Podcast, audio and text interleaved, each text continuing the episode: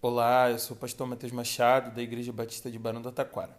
E esse é o Chá Comigo, o nosso podcast da nova geração, onde a gente compartilha devocionais diárias todos os dias às 11 horas da manhã.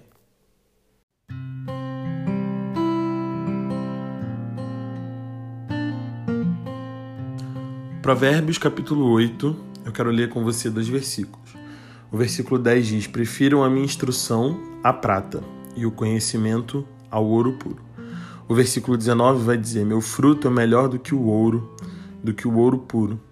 O que ofereço é superior à prata escolhida. Hoje temos dois versículos que nos apontam a escolha entre a riqueza e a sabedoria.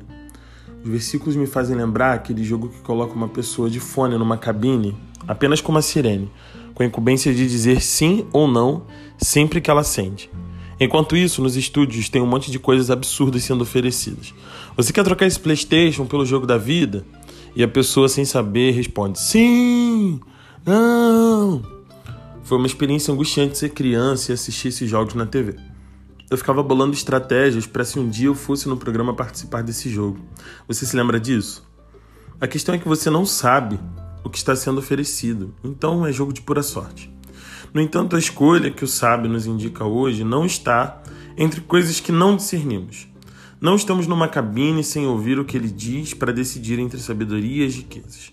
Seu conselho diz que é melhor ser sábio do que ter riquezas. Sabemos que Salomão não era nenhum eremita distanciado da realidade, nenhum pobre, porém sábio. Ao pedir a Deus sabedoria, Deus lhe prometeu todas as outras coisas. No entanto, perceba: a fama, o poder e as riquezas que Salomão administrava o fazia por sua sabedoria. Ele poderia ser rico e perder a própria vida. Ele poderia ser poderoso e usar isso contra si mesmo e contra os outros. Ele poderia ser famoso por um tempo e depois ser esquecido. Mas tantos anos se passaram desde que Salomão esteve vivo e a gente continua falando da sua fama, riqueza e poder. Tudo porque o pano de fundo para todas essas coisas foi a sabedoria. Então, o princípio do que estamos entendendo hoje é o seguinte: não adianta querer o que é secundário se você não tiver na sua vida o que é primário.